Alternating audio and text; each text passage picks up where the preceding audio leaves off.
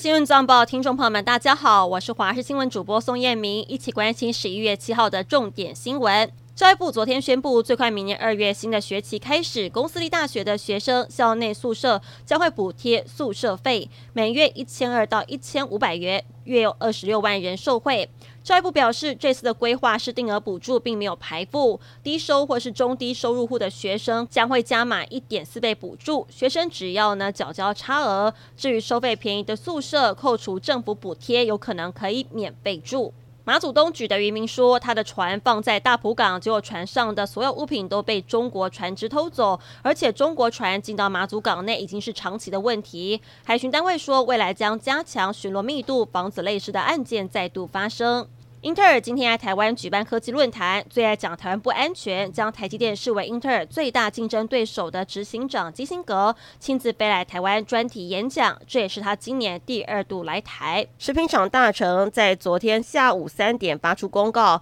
董事长特助兼发言周淑恒五号因为登山意外过世，享年六十七岁。根据了解，周淑恒跟外甥相约在桃园复兴跟新北市三峡交界的北叉天山爬山，却意外失足坠谷。消防人员获报之后紧急救援，在五号的晚间九点多找到周淑恒，但他已经失去了生命迹象，送往医院抢救之后仍然宣告不治。对此，食品厂大臣表示遗憾之外，也提到接下来周淑恒的职务将先由代理发言代理，新任者待董事会后公布。网红 Jo Man 跟蕾拉夫妻档惊爆涉嫌吸毒案件。昨天上午，新北警方兵分多路进行搜索，果真在两人家中搜出大麻，但因为呢毒品过于微量，因此三人都是无包请回。事后经纪人也很有默契，都做出了侦查不公开的回应。只是很讽刺的是，蕾拉还曾经受邀到食药署参加反毒联署活动，如今自己却涉入了毒品案件。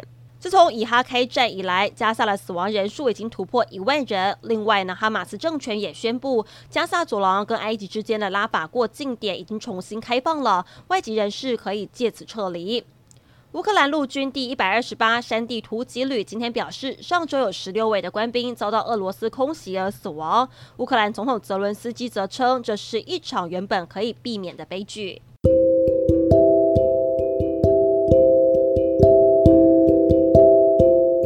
上新闻内容非常感谢您的收听，我们再会。